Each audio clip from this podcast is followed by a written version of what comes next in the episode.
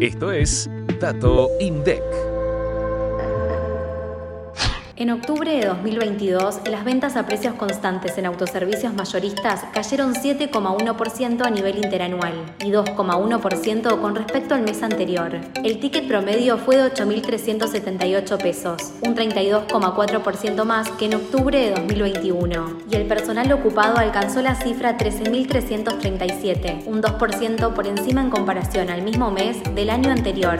Las ventas a precios corrientes en efectivo alcanzaron los 16.863 millones de pesos y duplicaron los 7.989 millones facturados en tarjeta de crédito. Además, por metro cuadrado, las ventas en autoservicios mayoristas sumaron un valor de 41.461 millones de pesos, un 76,8% más que en el mismo mes del año pasado.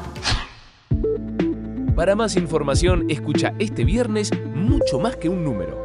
Activa la campanita para no perderte los próximos episodios